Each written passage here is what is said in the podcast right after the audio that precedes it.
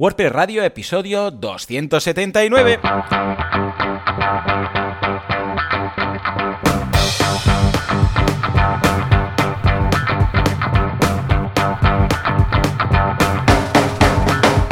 Hola, ¿qué tal? Muy buenas a todos y bienvenidos a WordPress Radio, el programa, el podcast en el que hablamos de este fantástico CMS llamado WordPress, un fork, de hecho, de otro CMS que seguramente también era un fork, un fork, un fork, porque al final aquí nadie ha creado nada, todo el mundo está haciendo fork.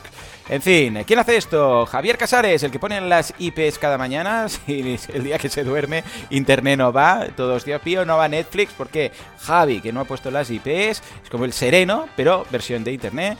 Y lo podéis encontrar en Javier Casares, casares.es.com, bueno, en todas partes. Y John Boluda, servidor de ustedes, director de la Academia de Cursos para Emprendedores, boluda.com.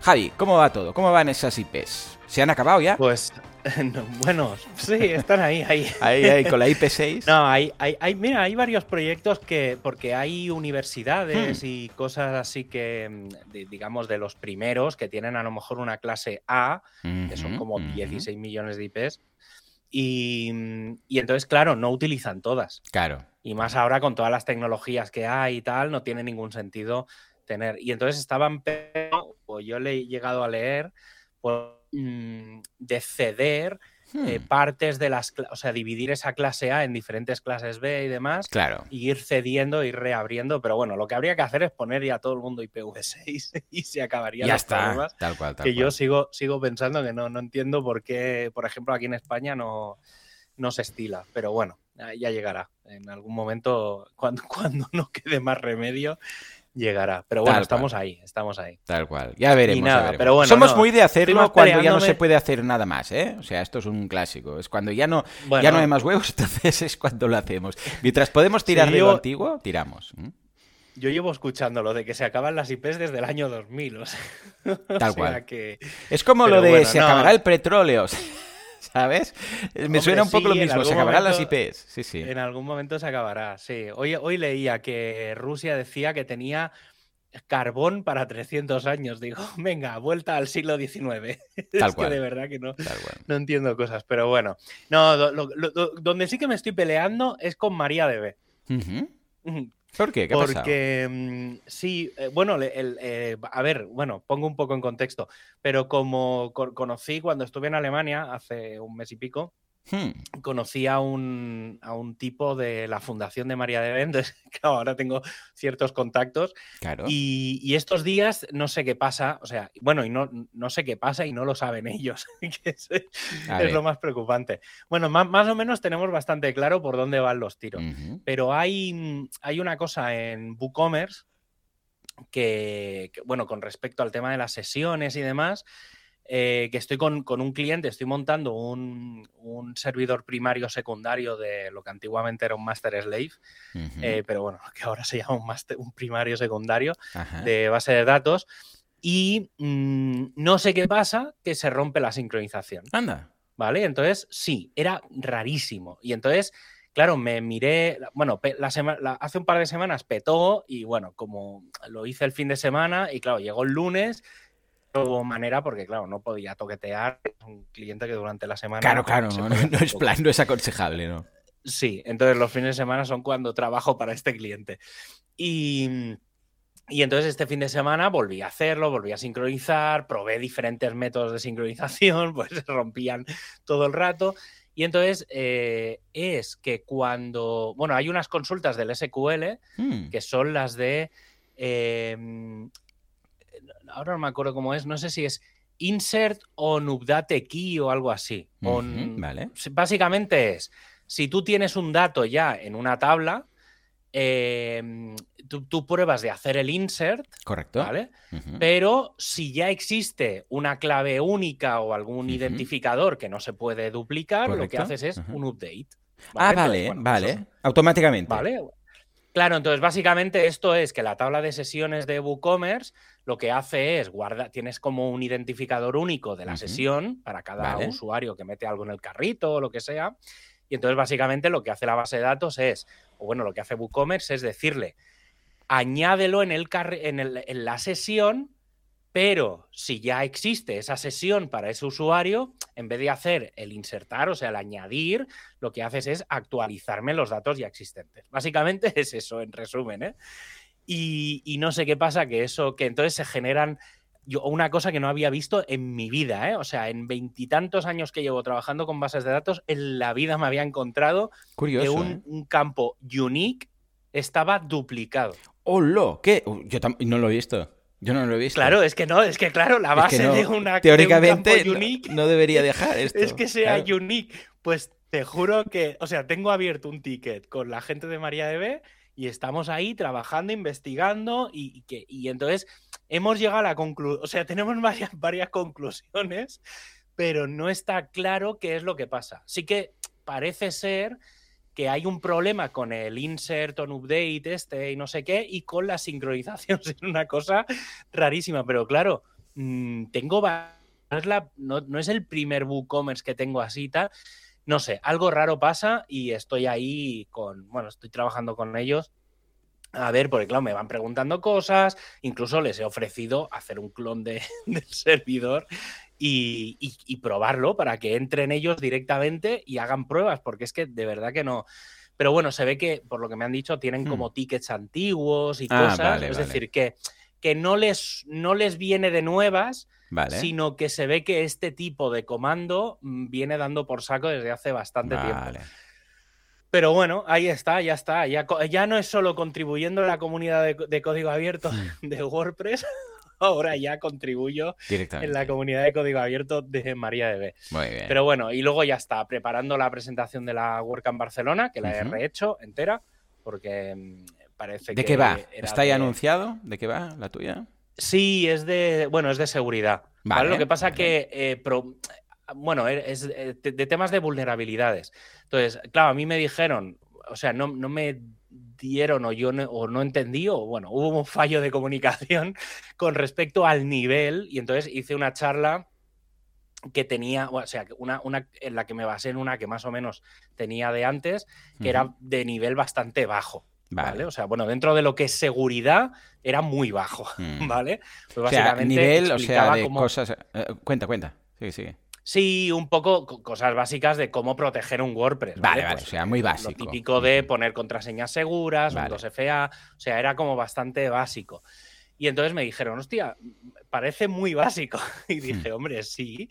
Es la y gracia, sí, es que, bueno, es que dependiendo no le... de la audiencia que tengas es lo que se busca, ¿eh? Claro. O sea, cómo, sí, sí, sí, cómo no, escribir claro, un post es en WordPress. Es, claro, claro. Eso, eso es un poco lo que les dije. Dije, bueno, digo, a ver, pues decidme, digo, no, no, dale un empujón. Y entonces lo que he hecho, eh, no voy a explicar mucho, pero la he enfocado más desde el, de cara. Hay, a ver, hay una parte, digamos, para usuario final, obviamente, explicando un poco de temas genéricos de seguridad, pero es como muy enfocado a desarrolladores. Vale. O sea, es seguridad. Vale, vale. vale. No al usuario, o sea, lo que... desarrollador. Sí, voy a hablar un poco más de, eh, por ejemplo, los, los, las vulnerabilidades más comunes desarrollando. ¿Vale? O sea, los cuatro o cinco tipos de, de, agujeros de seguridad que normalmente cuando programas, pues meter la pata vale, más sí, habitualmente. Sí, sí. Y como, eh, por ejemplo, hablar de los nonces, ¿vale? Que eso es, en el fondo es un tipo de agujero de seguridad si no lo usas. Y entonces explico un poco eso. Luego al final, pues, eh, como, por ejemplo, cuál es el, el, la vida de de una vulnerabilidad. Uh -huh. ¿Vale? Y sobre todo muchas estadísticas. O sea, he estado rebuscando estadísticas de los tres, cuatro últimos años, tres años, y, entonces he puesto un poco, pues, cómo está el mundillo de la seguridad dentro de, WordPress. Yo creo que va, va. A ver, no, sé, no es radicalmente diferente de otras. Bueno, ha habido gente que ha hablado de esto, pero bueno, creo que, que estará bien. Creo que en España no, no me suena, no recuerdo ninguna charla de seguridad de ese plan. Y luego creo que la semana pasada te comenté que estaba haciendo cosas de PHP 8.1, pues sigo ahí peleándome con, con las máquinas y los WordPress de pasar de 7.4 a 8.1. Hay un poco de todo, en general lo tengo todo, pero bueno, uh -huh. hay clientes que tienen sus cositas. Vale. Y luego dos cosas más relacionadas con la comunidad que creo que son interesantes. Una es que creo que la semana pasada estuve comentando el tema de, las de que hay un equipo de mentorización de, hmm. de, la comunidad y bueno, unas cosas que están, me han metido ahí. Pues eh, y sin querer también estoy ayudando a, mm, al equipo de sostenibilidad, bueno, al, al, entre comillas, equipo de sostenibilidad eh, a, a, ser un equipo de sostenibilidad dentro de WordPress, porque oficialmente no lo es. Vale. Y entonces estoy como mentorizándolos, yeah. ayudándoles a preparar cosas, tal. En Barcelona, como está Nora y Nahuay, están metidos en el, en el ajo, pues aprovecharé uh -huh. que los voy a ver dentro claro, de nada, dentro sí, de sí. una semana y media, porque es este fin de semana. Sí, ¿no? es, que viene. sí, es que sí. La semana que viene me voy para, a, para casa. Y estoy ahí echándoles una mano y tal, y creo que va a estar guay porque es un tipo bastante horizontal, ¿vale? Hmm. Porque mmm, influye, bueno, ahora han empezado sobre todo con la parte de eventos, que tiene mucho sentido, pues que los eventos, por ejemplo, un clásico, esto el, todo el mundo ser, será muy consciente, el tema de intentar no tener botellines de agua y tirar plástico a, a saco, que es un, un clásico en los, en los eventos. Y, y, nada, y luego esta tarde, esta Mm. tarde de cuando estamos grabando hoy, que es martes 25 Ajá. por la mañana, justo dentro de unas horas hay un contributor day online del equipo de documentación. Ah, ¿Vale? Entonces, no sé si cuando la gente lo escuche, seguramente ya habrá pasado, ¿vale? Pero bueno, los más madrugadores seguramente pillarán el, el programa. Y, y entonces esta tarde hay, hay un. Eso. es lo que, a mí la única cosa que me preocupa es que se organizan de una semana para otra. Ya. ¿Vale? Entonces, si esto lo hubieran anunciado hace tres Ah, o cuatro claro, ya, ya. semanas, Sí, sí. tendría cierto sentido. El problema es que yo creo que está como más pensado y, y tiene lógica, ¿eh? porque en la, a nivel global, luego, luego comentaré, porque justo han salido cosas relacionadas con esto. em, hay como, o sea, se está hablando de cómo replantear o reorganizar los contributors day. Ujú. ¿vale? Porque no mm, e- está siendo un poco complejo todo. Y, y entonces casi como que se montan estos contributors online para los equipos, simplemente para los equipos. ¿Vale? Entonces, porque vamos a estar tres horas. O sea, no es que vaya a ser un mega ya. contributor day. Pero la idea es como vamos a, en vez de hacer la reunión semanal de una hora, vamos a hacer una de tres horas y Ujú. vamos a intentar pegar un acelerón y quitar faena de en medio, ¿vale? Porque es lo típico que se va acumulando faena y es bastante interesante porque creo que todos los equipos deberían de, de plantear algo así, muy enfocado más que para gente nueva, para gente que ya está muy metida y que salga a curro. ¿Vale? Porque es que, tío, a veces, que es lo que me pasa a mí? O sea, yo he de reconocer que esta tarde me he reservado la agenda las tres horas para que no me toque las narices nadie, porque mm, dentro del equipo de la parte que me toca a mí, eh, hostia, está atascadísima, Claro. ¿sabes? Porque yo no he podido dedicarle tiempo, porque han aparecido cosas que nadie había informado, y entonces esta, esta tarde, la primera hora, me la voy a pasar en poner orden. Ujú. O sea, ya está, simplemente poniendo orden. Y creo que en general con muchos equipos de la, de la comunidad pasa, pasa esto y, y sería un buen, un buen tema. Además, sé que tengo ganas también de ver lo que van a hacer en, en la WordCamp Barcelona, que bueno, ya lo comentaron, no voy a desvelar nada que no, que no se sepa, pero eh, no van a estar todas las mesas de trabajo todo el día. Vale, ¿vale? Sino que se van a poner, o sea, a ver, va a haber mesas que sí que van a estar todo el día, por ejemplo, la de documentación creo que lo va a estar porque eh, se va a trabajar todo el día con un proyecto bastante gordo que hay, va a haber una mesa del Do Action que también va a estar todo el día, pero por ejemplo, la de hosting, primero que no sé si estará al final o no, pero si está seguramente será una hora o dos horas para explicar un poco cómo funciona lo que hay y yo, por ejemplo, saldré un rato de documentación, haré la de hosting y me volveré a documentación porque tenemos faena ahí. Y yo creo que irá a pasar a esto, por ejemplo, con la de sostenibilidad o con la de diversidad, también va a pasar esto, que van a estar Mm. a ratos y porque al final, mm, una vez se haga el onboarding, ya está, poco, poco está, po- poco más se va, se va a hacer. Pero bueno, está ahí. Mm, Yo creo que, que hay, hay que darle una vueltita al tema de los contributors. Yo creo que hay que volver a hacer más contributors online.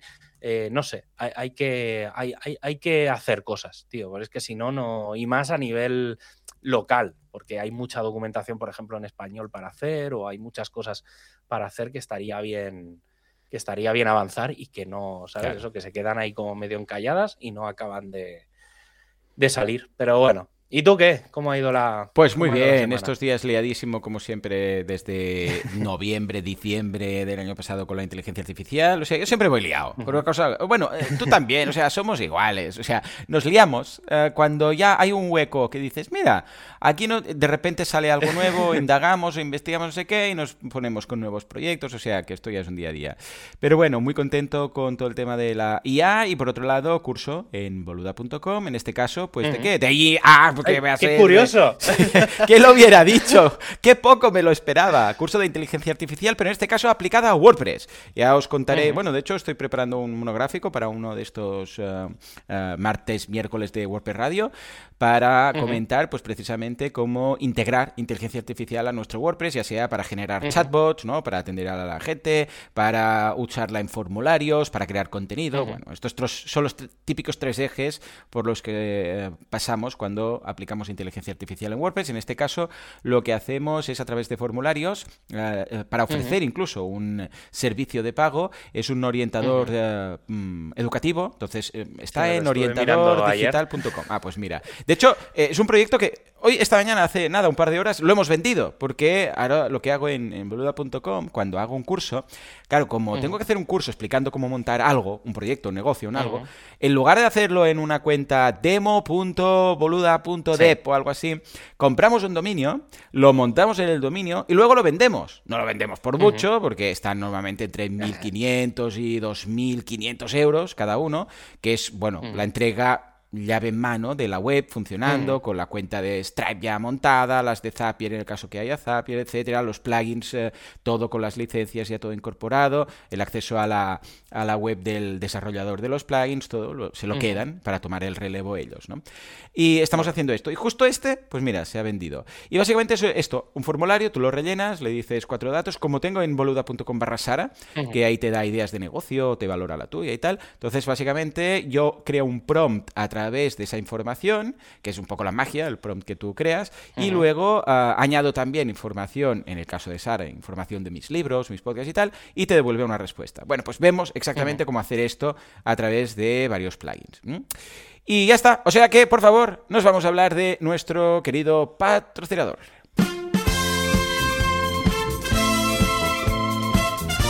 Sí, efectivamente, y es que hay un proveedor de hosting que usa la inteligencia artificial, eh, pero vamos, la más desarrollada, la más que está en la línea, en la cresta de la ola, es inteligencia artificial, eh, que se llama IAM, Inteligencia Artificial MON.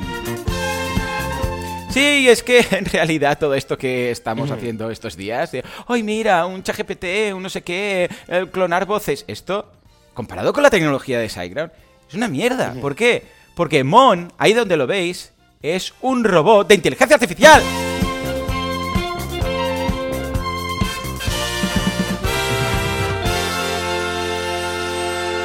Años le saca Mon a todos los mm, modelos de inteligencia artificial que están por ahí. O sea, en el Mario Kart nos habría doblado seis veces ya directamente. Mm. O sea que mm, ahí donde lo veis es un, cyborg, un cyborg, un cyborg creado por, por la gente de, de SiteGround con un ChatGPT incorporado, pero mucho más avanzado, que hasta ahora nos ha engañado, pero ahora lo sabemos y le vamos a querer igual, porque tiene barba y es muy majo. O sea que ahí queda. Uh, Robomon. Robomon. Oh, ya lo veo. Robomon.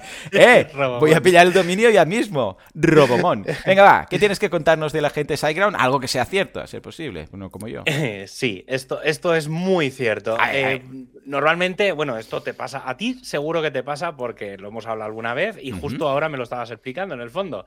Si trabajas con un equipo en un WordPress, ¿vale? Pues tienes que dar acceso al hosting, ¿vale? y eso, que normalmente siempre suele ser, ay, el usuario. Sí, el FTP, no sé qué, mal. Claro, suele ser un, pequeño problema, un, mm. un, entrebanco, hay un tropiezo. Sí, y no es muy, no es muy correcto ¿eh? ir pasando FTPs por correos y estas cosas en general.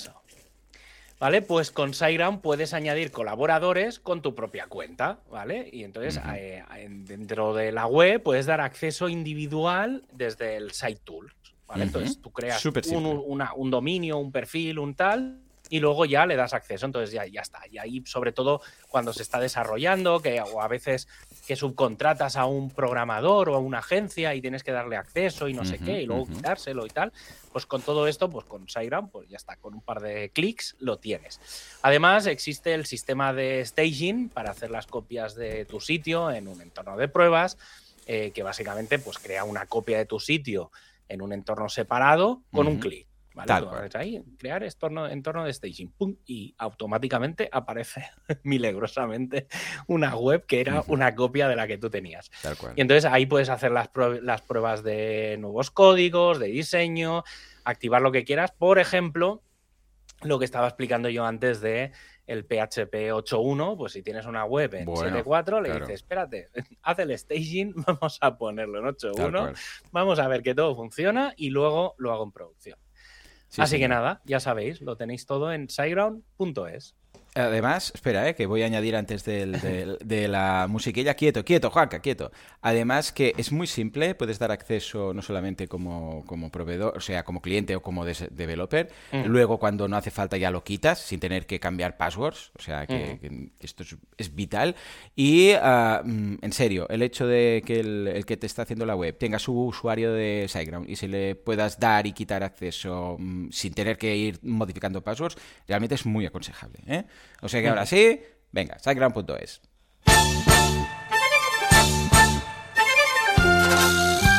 Actualidad, preestualidad, Australia, Australia.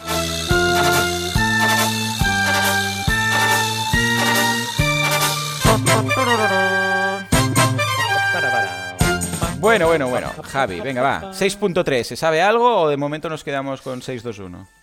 A ver, 6.3 no se sabe. ¿Sigue siendo el misterio? Sí, sigue ¿Eh? siendo misterioso el 6.3. Mm, sí, la verdad. 6.3, the, the unknown WordPress version. Sí, sí. Se habla de, la preparación de equipos, está hablando un poco de todo lo que hay alrededor de la versión, pero...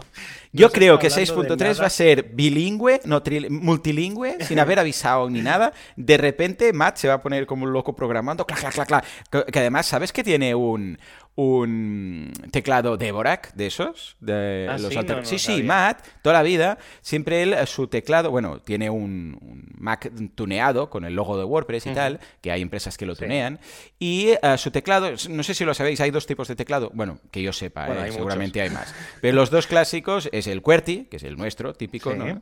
Y luego el Dvorak, que es un, que, es, que, usa, o sea, las letras están eh, repartidas de forma distinta. Y él siempre ha usado ese y defiende que ah, que tiene en todo Automatic, tiene eh, es el más veloz escribiendo. Y a veces reta a trabajadores, que digo yo, a ver quién tiene huevos de ganarle. también al jefe supremo, ¿no? Pero bueno, pues, pues sí, sí, efectivamente, no sé a qué venía, pero Matt tiene un Deboracaso y se pone ahí y nos saca un 6.3, además así, actualización 6.3, ni 7 ni historias, ¿eh? 6.3 y además va, a meter mm, SEO e inteligencia artificial, todo, se lo va a currar él. Sin plugins, a, ver, a, ver, si, a ver si es verdad. es mi, es mi Lo, reto, lo reto, lo reto a que lo haga. Venga, va, A ver, igual si lo provocamos, se lo saca. A saber tú. no, no, sé, no, no, lo, no, lo, veo yo tan por la labor. Lo que sí que está por, por salir hmm. eh, es, la, es WordPress 6.2.1, que vale. la primera versión menor de la rama actual. Si no falla nada, tendremos una primera versión candidata el 9 de mayo, o sea, después de la WordCamp Barcelona. Y em, el 16 de mayo, o sea, la semana siguiente, o sea, que es dentro de nada, de tres semanas, en principio saldría esta versión. No tengo muy claro qué es lo que va a llevar, pues se está hablando un poco de compilar, pero tampoco he leído nada grave, o sea, que debe de ser pequeños arreglitos de cosas y poco más. No, no, ya digo, ¿eh? al menos por lo que se sabe de esta, de esta versión. Sí que me, me ha sorprendido que salga tan rápido con respecto a, mm, a, por ejemplo, la 611, que salió, que tardó como bastante. Lo que pasa es que pilló las navidades, fue como un poco rara aquella versión. Y esta, bueno, de- entra, a ver, dentro de lo que cabe, entra dentro del ciclo, ¿eh? O sea, ya ha pasado el suficiente tiempo como para que salga. No, no, ha, no ha- no ha ido tan prisa. Y aquello, aquello que siempre se decía de hay que esperarse a la primera versión menor para hacer la actualización. Sí, sí, Yo sí, creo que eso, eso ha cambiado bastante desde la 5.8, 5.9. Ha cambiado muchísimo, muchísimo. Porque los, el proceso de salida de una versión mayor eh, tiene muchos ojos encima, muchísimos más que antes, y se hacen muchos más test. O sea que yo creo que ahora ya eso lo tenemos solventado. Pero bueno, siempre está bien tener versiones menores que corrigen detallitos y ya está. Sí. Lo que también ha salido es eh, el plugin de Gutenberg 15.6 con tres novedades. Bueno, una novedad y dos actualizaciones, Hmm. ¿vale? La novedad es que hay un bloque nuevo, Hombre, ¿vale? Eh, sí, es, a ver, tampoco es que sea una maravilla, pero bueno, está bien. Creo que es un bloque que tiene cierto sentido que venga en, en el core. Es el bloque que se va a llamar detalles, details, y básicamente eh, voy a poner un ejemplo, ¿vale? Porque creo que es lo más fácil de entender. Eh, imagináis- imaginaos que tenéis o que vais a publicar una entrada sobre vuestra serie favorita y hay un momento, un párrafo en el que vais a hacer spoiler. ¿vale? Vale, Entonces, claro, vale. Que la gente vea el spoiler sin Claro. querer no mola. Claro. ¿Vale? Entonces, claro. la idea que es, la idea sería, por ejemplo, poner un párrafo normal y un siguiente párrafo que ponga, eh, que, que tú veas ¿eh? directamente, que ponga, pulsa aquí si quieres leer esto, pero que sepas que este párrafo tiene spoilers. Claro, sí, sí. entonces, bueno, ¿sabes esto se había hecho toda la vida ah, sin, sin todas estas historias. La low technology era escribir y luego marcarlo todo y ponerle el fosforito negro de forma que tengas que arrastrar el mouse por encima para poder ver. Bueno, esto se había hecho en foros, ¿no? Típico, ¡eh! Spoiler. Y entonces texto, pero además el, el fondo Claro. de, de ese tal, pues del mismo Fondo color y negro, tú tenías texto que. negro, Exacto. mar- ¿vale? se- se- Esto era lo- la versión el- cutre sin tal, ¿no? Pues ahora qué? ¿Tendremos un, uno de spoilers? ¿Un, un bloque de spoilers? Sí, habrá, sí, sí, en el fondo yo para mí el bloque es el bloque de los spoilers. chulo, qué porque básicamente lo que habrá es como una flechita al delante o al final de ese texto, entonces cuando pulsas, ¡fum! aparecerá ese texto que está como oculto por defecto.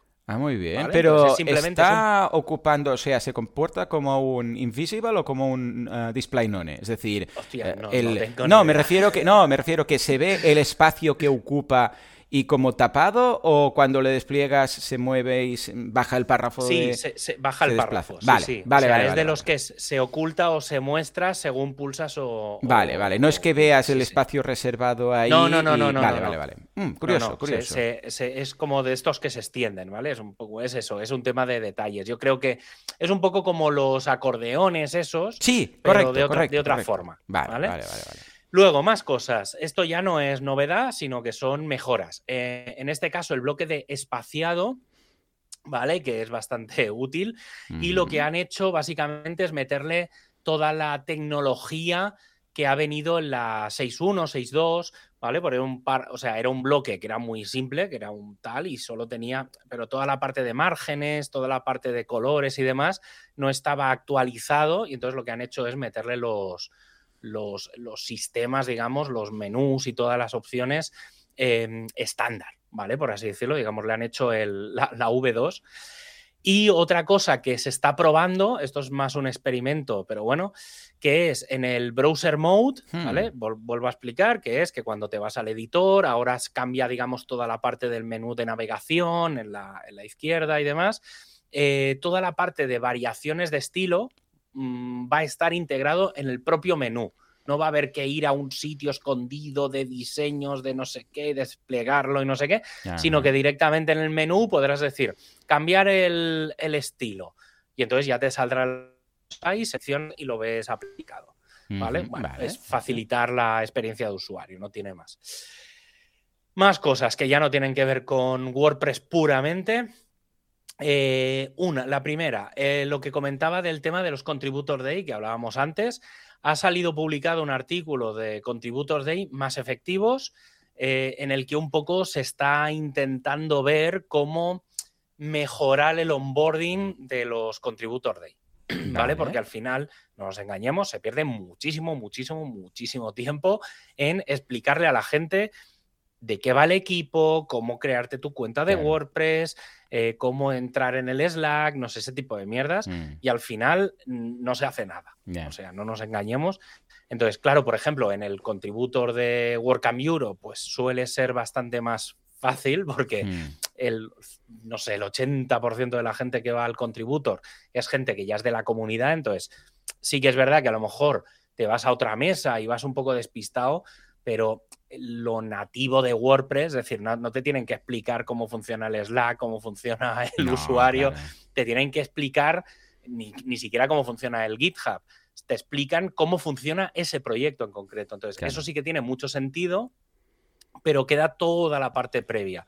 Y entonces están probando, pues desde herramientas, no sé, un poco todo, están ahí planteando cosas, un poco lo que comentaba antes del equipo de documentación.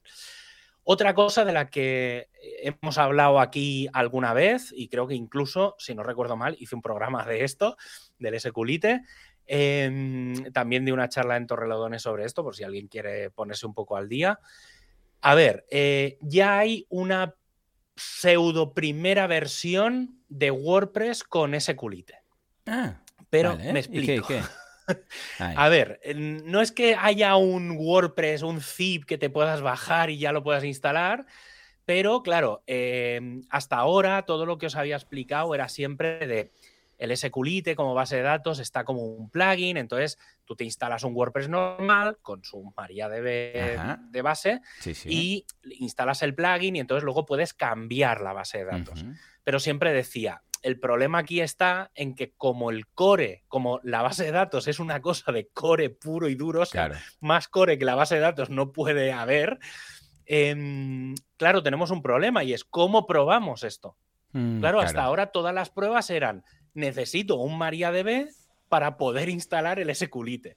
Entonces, lo que se ha hecho es, eh, el equipo, digamos, las personas que están desarrollando mm, e, este, esta parte de proyecto, lo que han hecho es en el, en el, en el GitHub de WordPress, del core de WordPress, no en el track, o sea, no en la parte, digamos, tradicional de actualizaciones de WordPress, sino en el propio GitHub se ha creado una rama y entonces tú te puedes descargar una versión de WordPress que es la de esa rama. Y esa rama lleva las dos cosas, lleva, digamos, las dos instalaciones, la de MariaDB y la de SQLite. Entonces, te bajas esa versión retocada de WordPress, ¿vale? Que es, ya digo, ¿eh? es una rama, es como una versión experimental. Y entonces esa versión experimental en el WP config le puedes decir, no recuerdo muy bien cómo era, pero sé que le puedes añadir como una línea en la que dices tipo de base de datos eh, SQLite. Vale. ¿Vale? Y entonces cuando le. Y entonces automáticamente ya todo funciona. O sea, ya haces la instalación directamente con SQLite y no te hace falta usuario, contraseña de la base de datos ni nada, porque no hacen falta datos directamente como se guarda en el local. Y entonces ahora mismo ese proyecto, esa rama, está en modo experimental, es decir, está en el para que la gente la pruebe. Es decir, esto está como muy enfocado para que las empresas de hosting pues hagan experimentos tal. Yo a ver si encuentro un rato, que es lo que no suelo tener mucho, mm, para, para, hacer alguna prueba. A ver, yo sí que es verdad que hice las pruebas con la versión del plugin y demás Mm, y, creo que ya lo comenté, sobre todo en hostings pequeñitos, baratos, de estos de un euro al mes, es la, lo mejor que le puede pasar a WordPress. O sea, WordPress va a funcionar muy bien en hostings de mierda. Claro, ahí está, sí, sí, ese es el resumen. ¿Vale? Ese es el resumen. ¿Vale? En, en hostings grandes, mm, a ver, yo las pruebas que hice a mí no me dan ni mejor ni peor rendimiento. Es decir, más o menos funcionaba igual. Sí que es verdad que en, WordPress complejos, ya no hmm. digo en, hostings complejos, pero en WordPress complejos tipo que tenga un WooCommerce, una, un Sensei y un, yo qué sé, no sé, no se me ocurre nada más. ¿Vale? Sí, pero bueno, de las, típicas, las típicas instalaciones estas monstruosas Frankenstein, pues ahí es muy probable. Y WPML, venga. Eso. Ya está. ¿Vale? Pero bueno, si alguien quiere probarlo, em, que me lo diga. Y le, doy un poco de pistas de dónde está, pero bueno, yo en las notas del programa dejaré los enlaces y todo. Y luego dos cosas bastante interesantes. Una es, eh, creo que hablamos de esto. ¿Tú te acuerdas que hablamos del WordPress Playground? Que era que podías ejecutar un WordPress en el navegador y demás. Vale. Voy a poner un poco en situación porque esto es, te explota la cabeza. Es, muy, es muy guay, ¿eh? pero la verdad es que cuando yo lo vi, el otro día enganché la reunión del equipo de, mm, de Polyglots y, vi ahí un enlace y dije, hostia, ¿de qué están hablando estos? Pulsé y flipé, porque pusieron imágenes y tal. Básicamente, ¿qué es? Pongo un poco en situación. Pues la suma un poco de dos proyectos a la vez, ¿vale? Entonces son como que dos equipos se han juntado para hacer una cosa. Entonces, existe un proyecto que es el WordPress Playground. Básicamente, ¿qué es? Y lo podéis probar entrando en wordpress.org barra playground. Básicamente, ¿qué es? Que se te monta un WordPress desde cero en el navegador y tú no necesitas nada, o sea, no necesitas ni hosting ni nada. También hay que decir, en el momento en el que cierras el navegador, deja de funcionar la web y se pierde todo, ¿eh? O sea, es un playground, es un parque de, para jugar. Sí, sí, sí, sí. ¿Vale? Entonces, partiendo de esa tecnología y de otra tecnología que es la de GlotPress, que es el plugin que se utiliza para traducciones, ¿vale? Es como el, bueno, una parte complementaria del wordpress.org, ¿vale? Pongámoslo así. Pues lo que han hecho es juntar esos dos proyectos. Entonces, básicamente, ¿qué es lo que hace? Em, si tú te vas al translate.wordpress.org y, te vas a un plugin para traducir no sé qué, aparece un botón que pone Playground. Vale. Y entonces cuando pulsas ahí, se te abre una ventana nueva del navegador en el que se instala un WordPress, se instala GlotPress, que es el plugin este que estábamos hablando, y se instala el plugin en cuestión. Vale. Vale. Entonces, si tú vas a traducir, por ejemplo, el WP Autotranslate, pues tienes un WordPress con el Autotranslate y ahí con el Autotranslate, con el Vulnerability, pues el Autotranslate no está en el repo, claro. Eh, con el WP Vulnerability y, em, y el GlotPress. Entonces, tú te vas a los menús de navegación y demás, y entonces todos los textos que hacen referencia a ese plugin aparecen como marcados, ¿vale? O sea, aparecen como resaltados más que marcados. Y entonces tú puedes pulsar con el botón derecho y le dices, mm, quiero modificar este texto. Y lo cambias oh, directamente. Claro, claro, Muy bien. Y entonces cuando acabas, le dices, ya he acabado, y le dices a GlotPress, manda todos los cambios que he hecho al translate.wordpress.org. Y lo, y lo manda. Qué bien, qué práctico. Es brutal. Sí, sí. Sobre todo esto yo creo que ayuda mucho, sobre todo al contexto. ¿Vale? Porque muchas veces hay frases que dices, ¿esto de qué ¿Dónde mierda está esta frase? Tal cual. O sea, y entonces eh, yo creo que va a ayudar mucho al contexto. Es un poco el, inline editing, me recuerda un poco el concepto ese de lo, lo, modificas donde va a estar, ¿sabes? En el contexto en el que está y lo ves y todo. Entonces no hay duda ninguna. Y si hay cosas más escondidas, claro, esas quizás pues pasan un poco más desapercibidas, pero para el contexto, que no siempre está el contexto en, la traducción, a veces te dice una palabra y dices, pero esto es lo que dices tú, ¿dónde está? Sí, sí, sí. Sí, sí, sí. Sí, pues em, esto también así va a servir como muy de pruebas para el proyecto que había de que GlotPress te lo instales en tu WordPress y puedas traducir y mandar todas las traducciones directamente desde, desde, tu WordPress sin tener que hacer nada más. Y luego, para acabar, em, una cosa que se está trabajando de nuevo por enésima vez es el showcase, hmm. El showcase en diciembre, noviembre, diciembre se rediseñó y se tiró para atrás al cabo de uno o dos días, porque aquello no había por dónde cogerlo. ¿Vale? Además fue una decisión un poco de Matt de, oye, pero qué mierdas habéis hecho aquí, esto no, esto no es usable.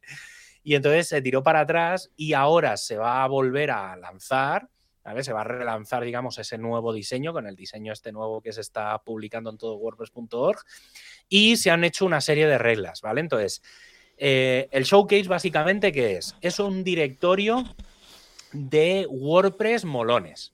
Mm, ¿Vale? Vale. Y cuando digo WordPress molones, no me refiero a la web de la Casa Blanca, ¿vale? Que es como, uy, la web de la Casa Blanca hecha está con WordPress, ¿vale? Sí, está guay, mm. pero no, lo que se busca es más WordPress que de alguna manera hagan cosas guays. ¿Vale? Es decir, que yo que sé, que en el frontal pues tengan un efecto especial y que, ¿vale? Entonces, todo ese tipo de sitios, ¿vale? Es decir, no tienen por qué ser sitios conocidos, sino que tienen que ser sitios que estén bueno, van a ser un límite de 100 sitios, ¿vale? Porque obviamente hay que mantenerlos, hay que vigilarlos, hay que ver que todo eso siempre está al día. Entonces va a ser una lista de máximo 100 sitios, al menos por ahora, y tienen que ser sitios que en el plazo de 30 días de que salga una versión mayor estén actualizados, ¿vale? Es decir, tienen que ser WordPress que estén mantenidos, que estén siempre al día y que eh, tengan algo diferente, ¿vale? Entonces, tú explicarás cuando mandes la propuesta de, oye, yo quiero que mi WordPress salga aquí o el de un cliente o lo que sea, tienes que decir el por qué ese sitio es, tiene ese elemento diferencial que no es habitual, ¿vale? Porque habéis hecho un plugin a medida, porque hace X, ¿vale? No sé el qué, ¿vale? Pero bueno, eh, está bien. todo esto está en wordpress.org barra showcase. Showcase. Y ya está, por hoy, ya estos días vuelvo un poco como la semana pasada. Está la cosa un poco tranquila, es decir, no hay mucha información de WordPress. Yo creo que dentro de dos semanas o tres empezaremos a, a tener chicha de cara a la World Cup pues Europe. después se acumula, ningún problema. Pues venga, va, hoy vamos a hacer un divertimento que es eh, básicamente qué podemos porque siempre hablamos aquí de plugins, ahora mismo lo acabamos de hacer, este plugin esto, este plugin, pero qué podríamos llegar a hacer en un WordPress sin plugins. Sube, sube, Juanca.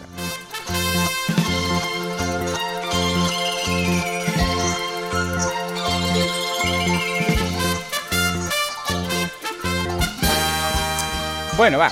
Eh, básicamente esto surgió de una conversación que, que, tenía el otro día con un amigo, que estábamos ahí hablando de, bueno, sí, WordPress, este plugin, este otro, no sé qué, y al final decíamos que al final WordPress ya no pone nada, ¿no? bueno, hacíamos un poco la coña.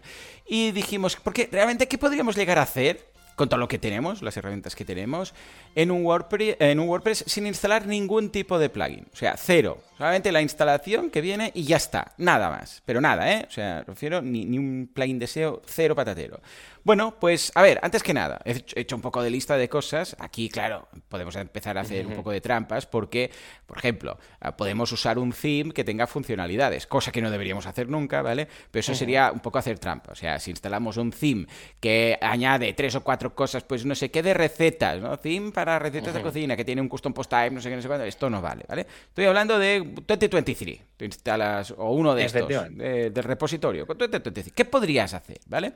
Bueno, lo primero que nos viene en mente, evidentemente, es el tema de una web corporativa ¿eh? o de marca personal. Pues, escucha, las, primeras webs eran esto, ¿eh? O sea, tampoco es que tengamos que retroceder mucho en el tiempo. Eh, explicas un poco qué es lo que haces, o qué se ofrece, quiénes somos, o sobre, sobre mí, sobre nosotros, cómo lo hacemos, un apartado con clientes, un apartado con productos, este tipo de cosas. Informativas. básicamente es usar las páginas. Exacto, tal cual, tal cual. Sí, sí, usar páginas. ¡Ey! Con páginas se pueden hacer muchas cosas, ¿eh? Antes de plugins. sí, que sí. Con las páginas teníamos mucha imaginación, mucha imaginación, tal cual. Ah, a partir de aquí, claro, también lo podemos construir. Bueno, de hecho, antes incluso que las páginas teníamos las entradas, ¿no? WordPress al principio era solo para entradas, luego incorporaron páginas, etcétera. Bueno, pues en este caso aquí ampliamos a blogs, ¿eh? Un blog, una revista, un periódico. De hecho si no quisieran facilitar la productividad de los que trabajan ahí, pues podrían tirar simplemente de un WordPress pelado. O sea, sin nada más. Un WordPress, artículos y entradas. Los dos custom types que tenemos ahí, bueno, imágenes también, pero es otra historia. Pero ahí están, ¿no? Y dices, bueno, pues podríamos crear un, periódico con un WordPress pelado. Se puede crear un periódico, una revista, un blog, todo esto sin ningún tipo de problema. A partir de aquí, más cosas. Vamos a ser un poco más inventivos, ¿no? Un portfolio para fotógrafos, artistas, etcétera. Hoy en día, bueno, esto ya hace unas cuantas versiones que tenemos la galería, ¿no? Pero ya podemos usar a través de páginas, creamos una página portfolio y ahí, escucha, ahora la galería de WordPress con todo el tema de los bloques es una pasada. Lo que podemos hacer, podemos hacer mosaico, estilo Pinterest, estilo no sé qué, no sé cuántos. Incluso antes de todo esto ya se podría haber hecho algo a base de, bueno, pues mira coloco aquí una imagen y cuando haces clic pues vas al, attachment de la imagen o vas a un post que, bueno, no un post, una página, una subpágina, podrías trabajar con subpáginas, pero ahora claro es que lo tenemos mucho más fácil, porque incluso, incluso podríamos hacer un portfolio que cuando hagas clic vayas al post o a la página de esa, eh, mm, de esa mm, creación o de ese, o sea, esa fotografía como, bueno, pues con el listado de contenido, ¿no? con el loop, con el, bloque de loops, Pues dices, pues eh, mira, páginas y tal, y muestra la imagen destacada. Y claro, cuando haces clic, imagen destacada y debajo el título y cuando haces clic, pues se abre la página con, con, la información. Imaginemos que hacemos páginas web, ¿no? Que igual dices, aquí no queda tan bien una galería, una galería quizás para fotógrafos y tal, ¿no?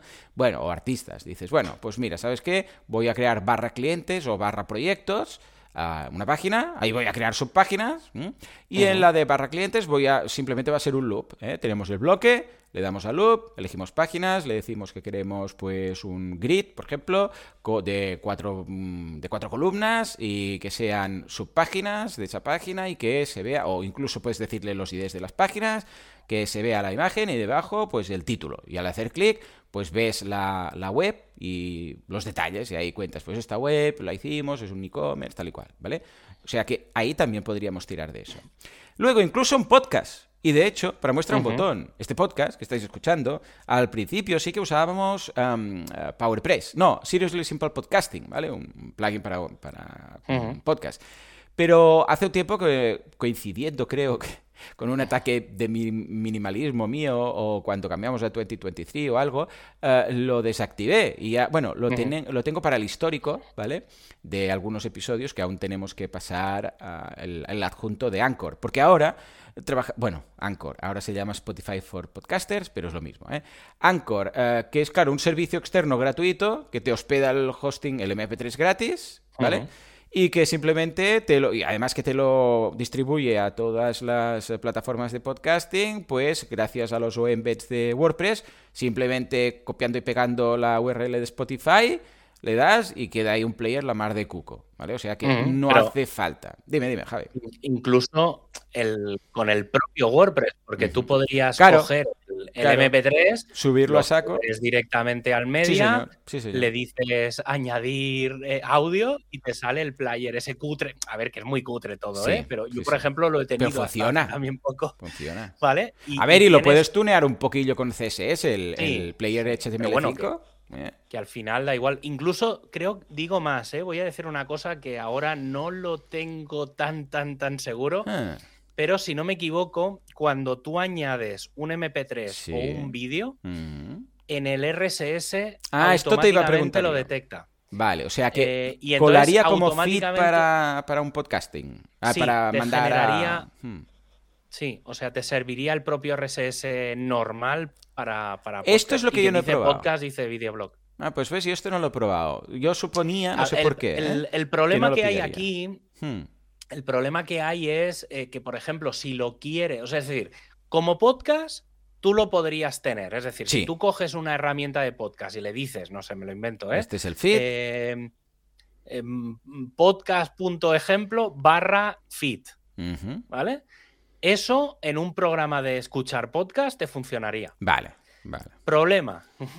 Donde no funciona es en iTunes, en Google Podcast y demás. ¿Por qué? Porque mm, tienes que mandarle una serie de cabeceras y de XML y de no sé qué específico a ellos. Y ahí es donde hace aguas. Es decir, Correcto. como tecnología base de podcast sirve, para usarlo como replicador a otras plataformas de podcast no lo tengo tan claro. Sí, incluso algunas son un poco quisquillosas en estas cosas y dicen, no, tiene que poner author y no sé. Sí, exactamente, básicamente iTunes. Sí, sí, muchos de estos softwares de, bueno, de estos plugins de podcasting te dicen ah, la etiqueta de iTunes del autor y la de no sé qué, las tienes que poner aparte, ¿no? O sea que mm. sí, sí, básicamente. Ya digo, ¿eh? con vídeos creo que también haría lo mismo. Es pues decir, lo voy un a probar. blog se puede hacer de forma nativa. Lo voy a a ver, tampoco hay necesidad de hacerlo teniendo servicios gratuitos rollo Anchor, porque claro, sí, lo podemos hospedar, pero luego como yo, yo los hospedo en Boluda, yo los hospedo. Pero, o sea, en mi propio server, pero claro, eh, más de 2000 MP3, más de 2000 episodios. Entonces, yo ya tengo ahí como un giga o dos de. claro, claro, y tú que los grabas en estéreo, el de noticias, que lo grabas en estéreo y tal, es una locura. ¿eh? Mira, a mí, a mí 10 minutos, o entre 8 10 minutos me ocupa 10-12 megas. Claro, o sea, llevo 100... A mega por minuto. WordPress Podcast creo que llevo 100, casi 150 programas, pues debe de ocupar un giga y medio ya eso. Tal cual, tal cual, tal cual. Pues bueno, podríamos, podríamos hacer cosillas. Evidentemente no tiene mucho sentido forzarlo, pero bueno, es un, mm. es un divertimento, ¿eh? es un ejercicio mental de decir a ver qué podríamos hacer. Luego, formularios. Claro, aquí hemos topado, con la iglesia hemos topado. ¿Por qué? Porque, claro, un formulario, bueno, yo recuerdo haber hecho formularios con HTML, ¿vale? O sea, que se veía incluso, si mirabas el código, veías a quién se lo mandabas, veías ahí el correo y los scrappers hacían ahí, los spammers scrappers hacían ahí, bueno, eh, el agosto, ¿no? Porque claro, tú no lo veías como usuario en el, en el frontend, en la web, pero si mirabas el código veías eh, Sento, ¿vale? Bueno, pues en este caso, claro, no, a ver, tampoco vale decir, no, no hace falta plugins. Mira, este código lo copias. A ver, bueno, sí, claro, eso es un plugin guarro. ¿vale? Entiéndeme, o sea, si tenemos que meter código, ya no vale, eso también sería un poco de trampa, ¿no? Entonces, claro, aquí ya entraría, eh, de la misma forma que ahora comentaba el tema de Anchor, eh, ya entraría un poco el bueno si podemos usar herramientas externas, como en este caso. Claro, un formulario para que nos vaya bien y tal, que debe cumplir ciertos requisitos, si quisiéramos poner uno en nuestro WordPress y de momento, suponiendo que de momento nos saquen un bloque de formulario nativo, ¿vale? Que, bueno, ahí queda la idea, ¿vale? Ya veremos. Ah, ¿Qué podemos hacer? Un embed. ¿eh? hay cientos y muchos de gratuitos, Google Docs, uh, SurveyMonkey, todos estos, que te permiten crear un formulario y luego embederlo. Es un HTML, copias y pegas, ya está. Y además lo tienes ahí. MailChimp también lo hace. Bueno, hay muchísimos de estos, ¿no? Entonces sí, podríamos llegar a meterlo, Estoy revisando, hmm. estoy revisando los, los OEmbeds nativos de WordPress. Ah, ¿tiene algún OEmbed? Ah, muy bien. Sí, bueno, claro, tiene muchos. Eh, pero por no, no, me refiero de formularios.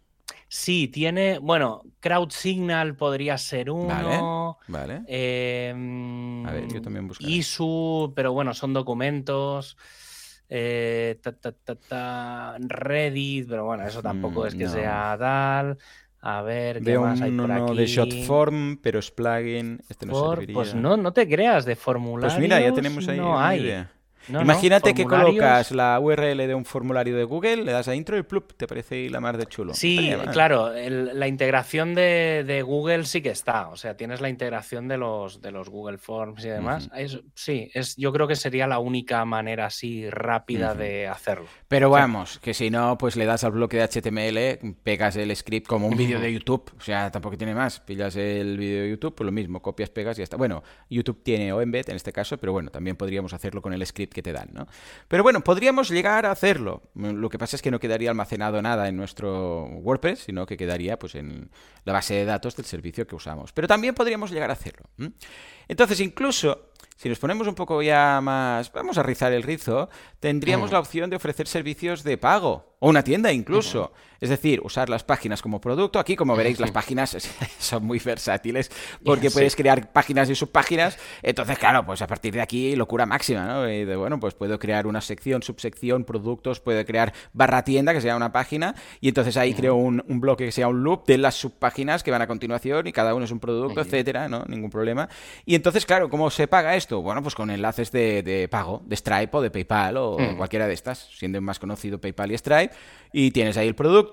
A ver, aquí el problema es que no tendríamos carrito, seamos francos. O sea, para un supermercado no lo veo, ¿vale? Pero imaginémonos que es, yo sé, un artista que tiene unas músicas ahí, o algo que se venda de uno en uno, que no sea habitualmente poner tres o cuatro productos, sino que un autor que tiene un libro, no le hace falta un, un WooCommerce, a ver, que le facilita la vida, pero estamos hablando de si se podría hacer, ¿no? Pues no, no haría falta.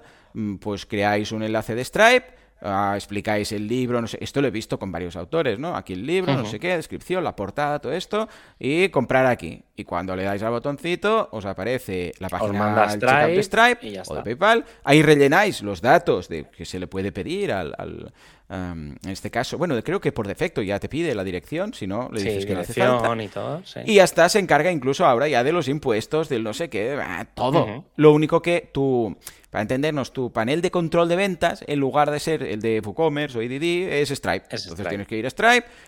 también le puedes decir, hey, cada vez que me. Pues esto lo podéis marcar en Stripe, ¿no? Cada vez que hay un pago, que me mande un correo. Así ves el pedido y hasta lo tienes ahí. A ver, no puedes hacer el seguimiento de pedido de marcar como enviado, en proceso, todo esto, pero, a ver, mm, más que suficiente, ¿vale? Para estas cosas, con lo que no hace falta en ocasiones complicarse mucho la vida con, plugins. Eh, a ver, esto es lo mismo de siempre.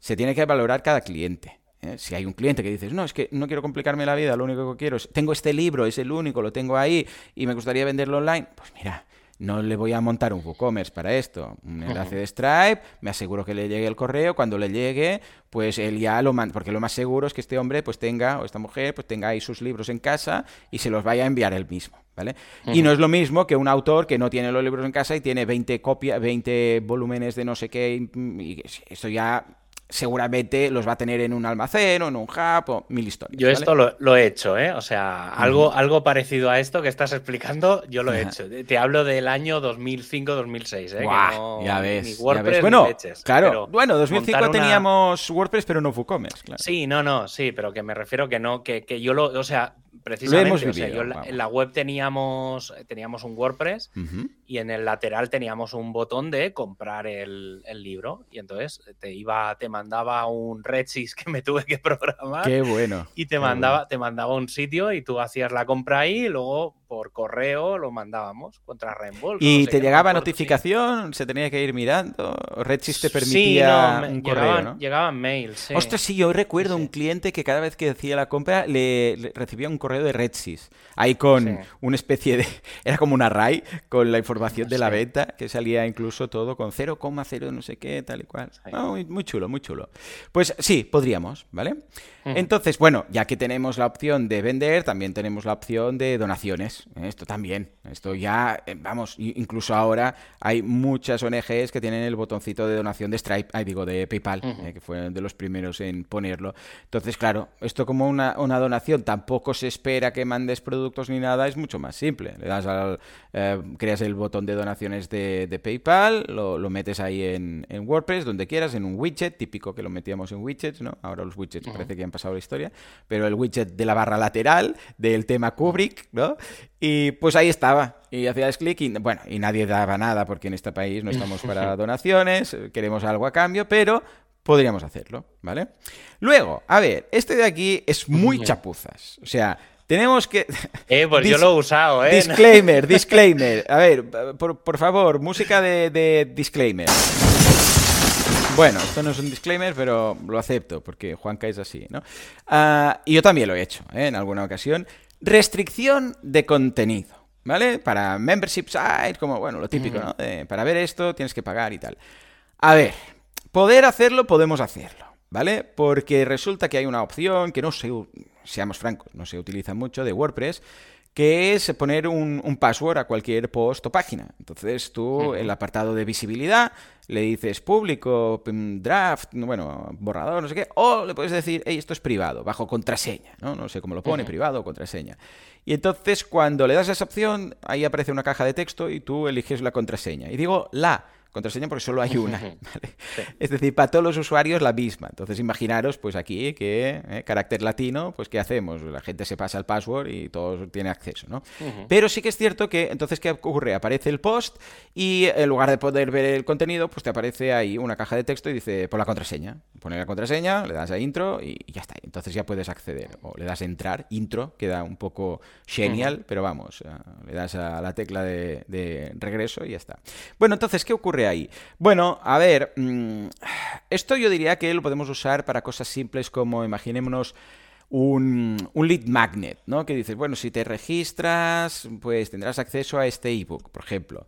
Y básicamente cuando te registras recibes un correo diciendo bienvenido, aquí la, URL, el password es, pues yo qué sé, 10 mm, eh, formas, 10 formas, yo qué sé, porque el, lead magnet es 10 formas de conseguir más clientes, pues 10 formas, ¿no? Entonces simplemente recibes un correo pero no es que te active nada, no es que dependa de tu usuario, simplemente es si sabes el password, vale. Yo tenía un cliente que tenía algo así muy al principio, que incluso lo que hacía era, era muy desesperante, Javi, porque cambiaba la contraseña cada semana.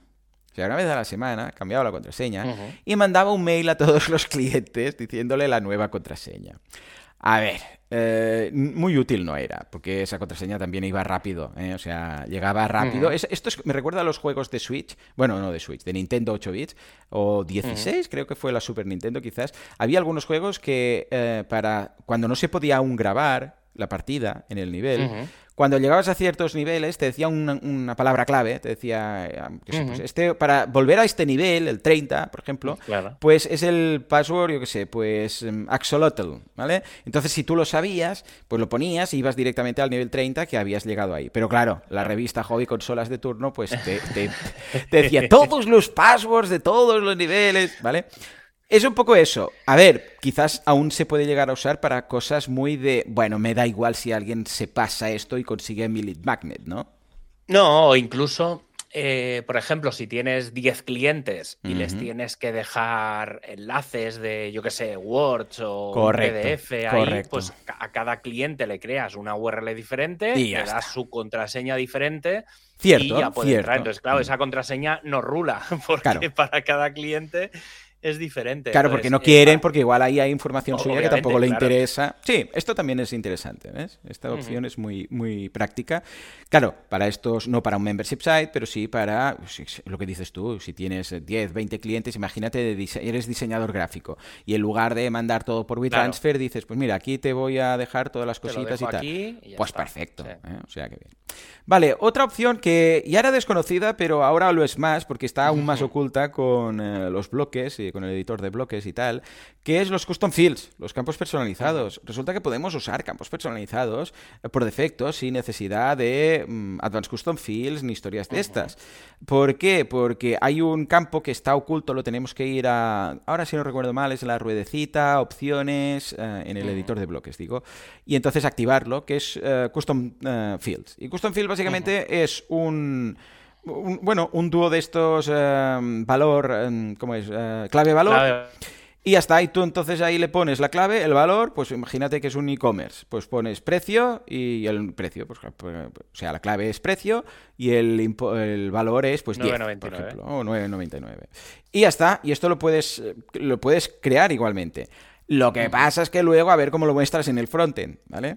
Es decir, que claro. Bueno, con, los bloques, con los bloques es fácil. ¿eh? Claro, ahora con los bloques sí, nos lo ha facilitado, porque ahora ya podemos mostrar los, custom fields. Ah, pues mira, se podría llegar a montar, imagínate que dices que sea una editorial y quieres montar y queremos poner todos los bueno de hecho incluso un autor ¿eh? podría colocar sus custom fields con el precio en lugar de que esté en el contenido a ver es que todo lo que sea mm, parámetros que luego tú quisieras tener parametrizados para hacer búsquedas, para ordenar, todo este tipo de cosas, para filtrar incluso, debería estar en un custom field en lugar de en el contenido ahí con todo. Claro, tú puedes hacer un, imaginémonos que tienes 10 libros y dices, pues, eh, bueno, en el content, o sea, donde va el tocho, pues, o los párrafos, tú ahí, o incluso en un párrafo nuevo, ahora con el editor, le dices precio, dos puntos, tal. Aunque sea un, un bloque reutilizable, ¿vale? Eso no hay que lo filtre luego. En cambio, si está en un custom field, claro, tú lo creas ahí y luego, lo que dice Javi, creas un, un, un post, digo, un bloque de esto reutilizable que llame al custom field. Lo bueno de esto es que luego puedes filtrar, ¿eh? luego puedes hacer listados y este tipo de cosas. ¿eh? Yo, yo, recuerdo que los usé mucho antes que apareciera Custom Fields y uh, todos estos que hacen este tipo de trabajo. Uh, claro, era peor, porque normalmente el cliente, tú lo hacías bien, pero luego el cliente cuando ponía precio y luego ponía precio dos puntos y luego por precio en minúscula. Entonces, claro, nunca lo hacía bien porque el que crea el custom field le pone la clave y el valor y luego igual en uno ponía 10, en el otro 10.00, en el otro 10 euros, ¿vale? Y era un Cristo, la verdad. Ahora con los plugins mejor. Pero si es para un proyecto propio, que sabes hmm. poner bien los datos y liarla, eh, pues yo había hecho bastantes cosas con esta opción. O sea que ahí quedaría. No sé si los has usado mucho, Javi, los custom fields nativos. Mm, no especialmente, alguna vez, porque como nunca he sido muy de programar frontal, era una cosa que me costaba, porque esto antes sí, antes o te ponías a reprogramar el frontal o esto no había, no había manera de que saliera por pantalla. Pero, mm, pero sí que alguna vez para dejar notas. Ah, sí, para algunas cosas dentro del. Sí, tener. O incluso tengo. Yo me hice un pequeño plugin. Hmm que, mm, para que es eh, recordatorio de SEO. Ah, amigo. ahora ya no lo tengo, ¿eh? pero antiguamente, y entonces eh, antes de darle en el lateral, me salía como la lista de cosas. Acuérdate que tienes que revisar el título, revisar el no sé qué, revisar. Y entonces iba marcando y todo eso se, se guardaba en los custom fields del, del propio post. Tal cual, tal cual. Yo también he pasado por ahí. Muy bien, luego, venga, va, vamos a ser un poco más creativos. Foros. Foros, Juan. What you talking about? Bueno, pues sí, podríamos hacer, a ver, una vez más, cutre y no considero que deberíamos hacer uso de los comentarios eh, como... Bueno, de hecho, BuddyPress utiliza... Bueno, la última versión yo no lo sé, pero BBPress, no BuddyPress, BBPress usaba el sistema de comentarios, de hecho, ah, tuneado y tal, pero era al fin y al cabo un comentario ah, de un post, todos los, ah, todos los comentarios de un, de un foro, ¿no?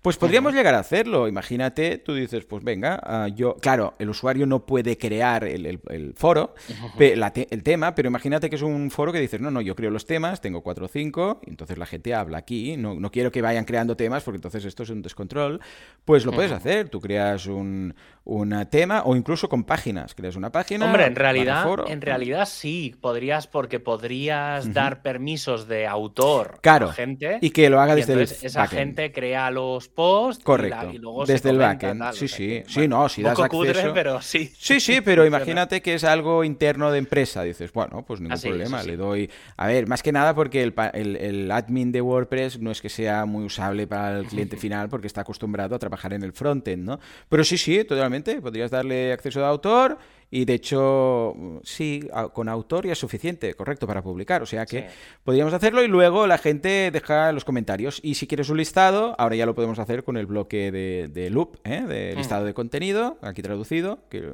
lo veo más explicativo. Y entonces muestras pues todas estas páginas o todos estos posts y la gente comenta. O sea que también podríamos llegar a usarlo, ¿no? De la misma forma, bueno, un clásico, negocio de afiliados. dices, no, no, yo tengo un post, yo tengo un, incluso en formato e-commerce, puedes hacerlo con páginas, páginas de producto y tal, pero el botoncito de comprar te manda al Amazon de turno. Esto no tiene ninguna dificultad, de hecho, la gran mayoría de mm, blogs que viven de afiliados lo hacen así. Es un WordPress que no le haría falta nada. Eso no quiere decir que utilice luego plugins para el seguimiento de clics y de enlaces y de cuántas veces se ha hecho clic este producto y vendido, que hay un, sinfín en el repositorio para Amazon, incluso unos que te hacen ya el carrito porque así la cookie dura más y no sé cuántas historias. Sí, pero también podríamos decir, mira, yo tengo un blog, cuento cosas y meto enlaces de afiliados y ya está, ¿vale? O sea que también podríamos hacerlo. Podríamos incluso atrevernos a hacer un directorio, claro, a base de, claro, los posts. Que recordemos yo, que los yo lo he hecho. Ah, digo, ¿eh? Un director, ¿usaste posts o páginas? Em, a mí personalmente para hacer un directorio me gusta más eh, páginas. Vale, pero, pero la... anidación y Claro, para la anidación es ideal. Pero si queréis, por ejemplo, etiquetas y categorías, eh, que claro, en principio no podemos añadir más porque no tenemos plugins para hacerlo, con lo que en este ejercicio podríamos usar las, eh, las entradas, eh, porque recordemos que ya no hace falta poner la fecha, bueno, desde hace años desde los primeros WordPress que podemos quitar la fecha del, del permalink, ¿no? Pues entonces, claro, podemos usar posts. Lo que pasa es que entonces si usamos ahí los posts, luego no podremos tener un blog que los estaremos usando para el, para el directorio, ¿no? Pero bueno, podemos hacerlo también con páginas y gracias a las categorías y a las etiquetas, incluso podríamos hacer clic en, yo sé, imaginémonos que es un directorio de recursos de inteligencia artificial. Cada uno es una página, lo explicas ahí y los o posts, lo que queráis, y a través de las tags, eh, de las categorías y de las de las etiquetas, tú pones, por ejemplo, pues inteligencia artificial, temas de voz, ¿no? Y cuando clicas en voz, pum, te salen todos los posts. O sea que, en sentido ideal. ¿Tú montaste un directorio a base de a base de páginas entonces, Javi?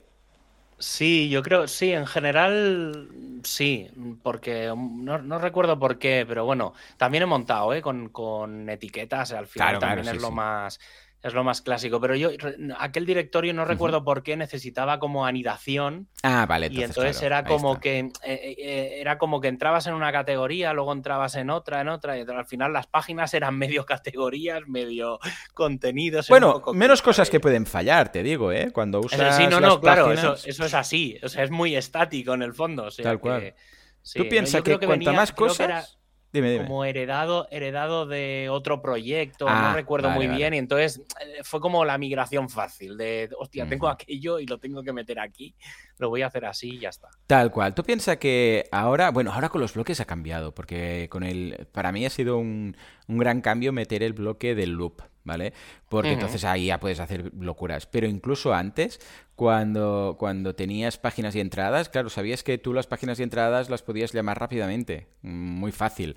en cambio, los, los custom post types estaban ahí como, bueno, ¿y ahora cómo llamo un custom post type? ¿Vale? O sea, ya necesitabas plugins, código y tal.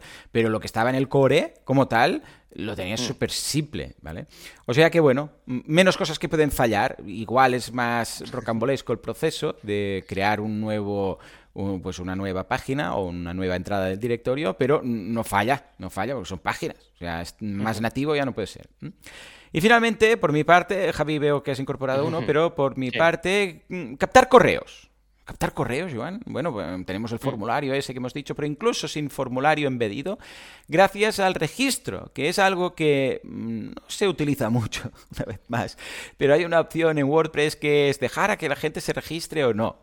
Y entonces puedes incluso indicar en los comentarios eh, que la gente para dejar un comentario tenga que registrarse. Eh, con este combo, si tenemos un, por ejemplo, un foro de estos, o si un blog también, ¿por qué no? Ah, que, tenga la opción de la gente registrarse para o sea obligado para comentar, podríamos captar correos. Eh, dicho esto, a ver, eh, claro, no estaríamos cumpliendo historias de RGPD porque tendríamos que añadir ahí cosas. bueno, podríamos eh, añadir en cutre debajo, ¿no? Quizás. Claro, piensa que WordPress lleva ahora ya lo de la página esa de términos y condiciones de forma podríamos añadir y tal. un enlace ahí. algo, algo se podría hacer. Sí, sí, podríamos llegar, podríamos llegar a hacerlo, ¿vale?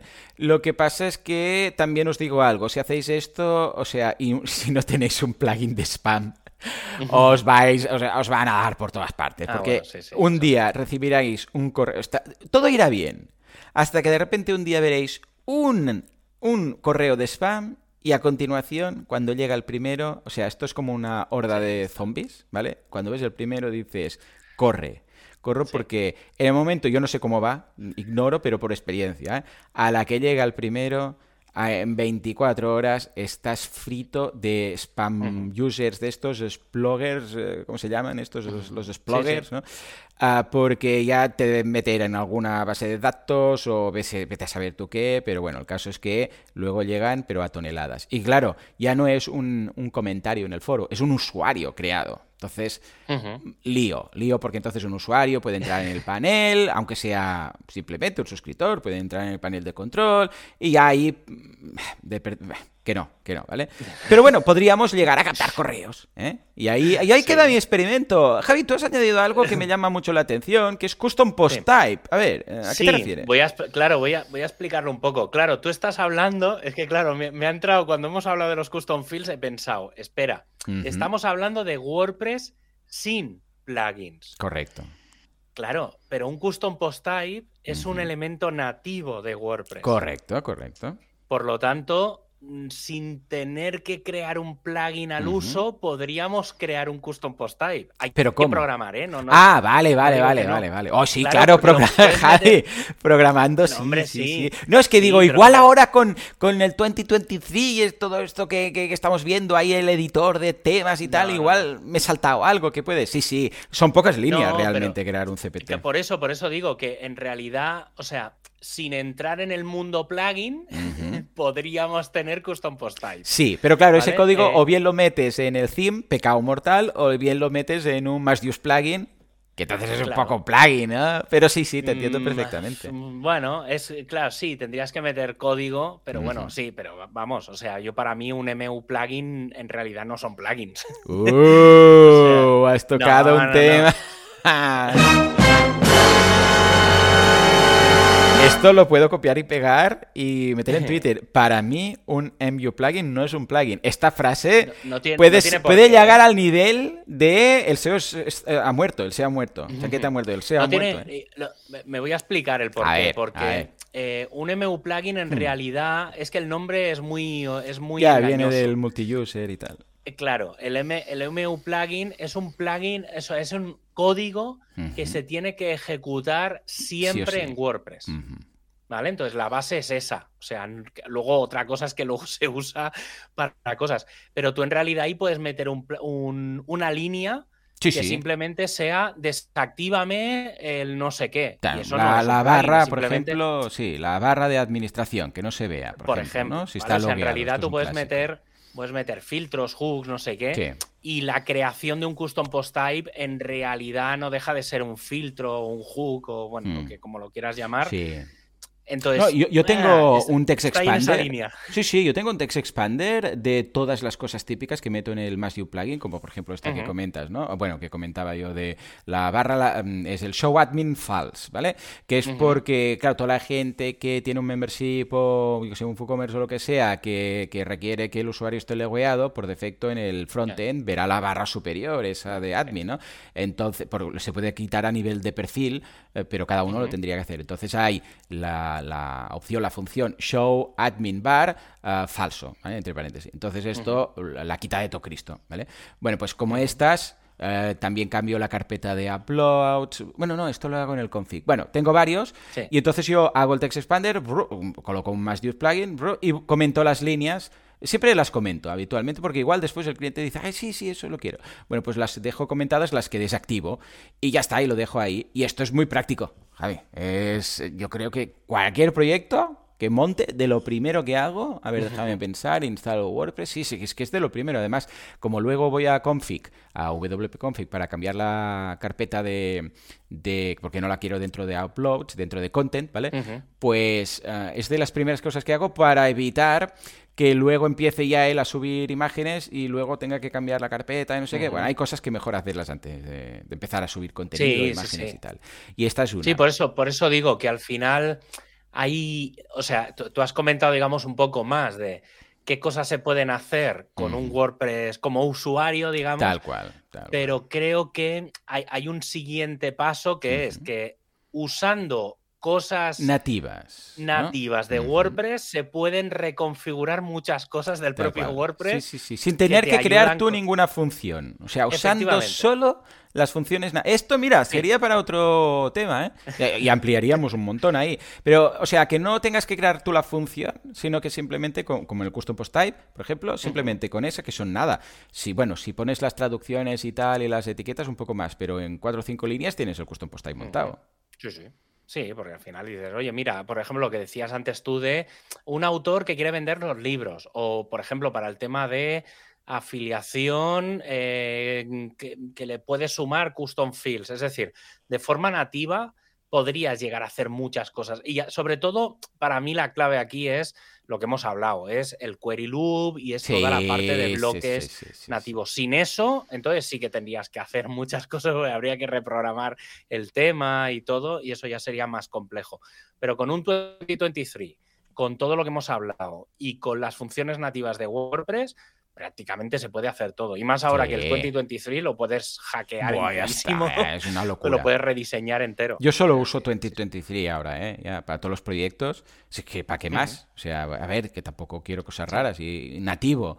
Y con el, bueno, y el más reciente y todo, y con el editor de bloques. Al principio es un... A ver, confesemos, ¿eh? Al principio es un poco raro usarlo hasta que la interfaz no es perfecta, ¿vale? Pero cuando ya lo tienes, ¡ey! Es que es de, que es de core. O sea, es que mm, usemos esto y así el cliente no va a tener ningún tipo de problema.